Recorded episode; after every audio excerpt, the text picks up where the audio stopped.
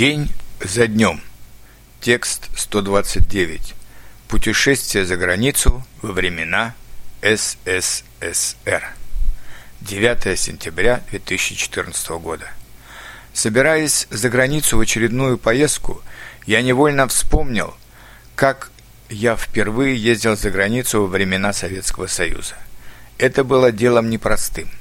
Во-первых, ты должен был получить положительную характеристику на работе, что ты хороший работник, не замечен во вредных привычках, не критикуешь советскую власть, а поэтому администрация может рекомендовать тебя для поездки за границу. Во-вторых, ты должен был еще пройти комиссию при горкоме или райкоме коммунистической партии, даже если ты не член этой партии. И эта комиссия должна была решить, готов ли ты уже к такой ответственной поездке, не уронишь ли ты честь и достоинство советского человека за границей. Члены комиссии задавали тебе различные вопросы, как о твоей личной жизни, так и о международной обстановке. Например, комиссия интересовалась, женат ли ты в первый раз или был уже разведен, каковы источники твоего дохода и не будут ли страдать твои дети от того, что ты потратил большую сумму на эту поездку а также что ты знаешь об агрессивной политике США и что ты будешь делать, если за границей тебя постараются завербовать в шпионы одной из западных стран.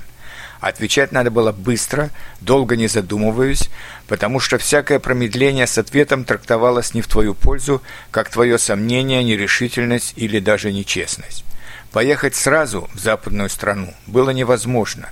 Для простого человека – была возможность поехать сначала только в одну из стран так называемой народной демократии, то есть Польши, Болгарии, ГДР, Чехословакии, Венгрии и Румынии. Во второй раз можно было поехать в Югославию, которая считалась полубуржуазной страной. И только в третий раз, и обязательно в составе большой туристической группы, а не отдельно, ты мог поехать в западную страну. Помощником гида в группе обязательно был представитель КГБ, который следил, чтобы все гуляли группами, а ни в коем случае не по одному. При этом количество людей, выезжающих за границу, было строго ограничено. Оно не могло превышать количество туристов в Россию из той страны, куда ты собирался ехать. Это касалось даже стран народной демократии, то есть если в этом году приехало 200 человек из Польши, то количество русских туристов в Польшу не могло превышать 200 человек. И поэтому для поездки за границу летом надо было записываться уже в январе. Для поездки за границей туристам выделялось только по 30 долларов или эквивалент 30 долларов в местной валюте, например, в марках ГДР или польских злотах. Так как этих денег, естественно, было мало, русские туристы везли с собой что-то, что могло быть, э, что можно было продать или обменять черную или красную икру, водку, карманные фонарики, украшения из золота, серебра и янтаря или произведения русских народных промыслов, гжель, хохламу, посадские цветные платки и так далее. Надо сказать, что даже в странах народной демократии администраторы гостиниц вздрагивали, когда видели большую группу туристов из Советского Союза – Дело в том, что не имея больших денег, русские туристы почти никогда не посещали ресторанов, а брали всю еду с собой – консервы, колбасу, сыр и даже хлеб.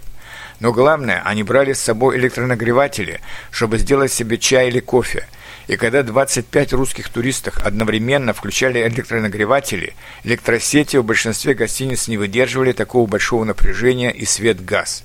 То есть от русских туристов страдали все туристы, которые проживали в этой гостинице – в конце концов, многим гостиницам приходилось покупать большие бройлеры и ставить их в коридорах, чтобы русские туристы могли оттуда взять себе кипяток для чая или кофе, а не включать свои опасные электронагреватели.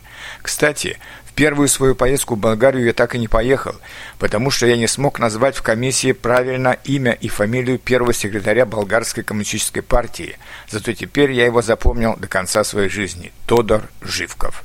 На следующий год я был более подготовлен, я выучил наизусть, что правящей партией в ГДР является СЭПК, Социалистическая единая партия Германии, а первый секретарь этой партии Эрих Хонекер. И поэтому комиссия дала мне разрешение на поездку в Восточную Германию.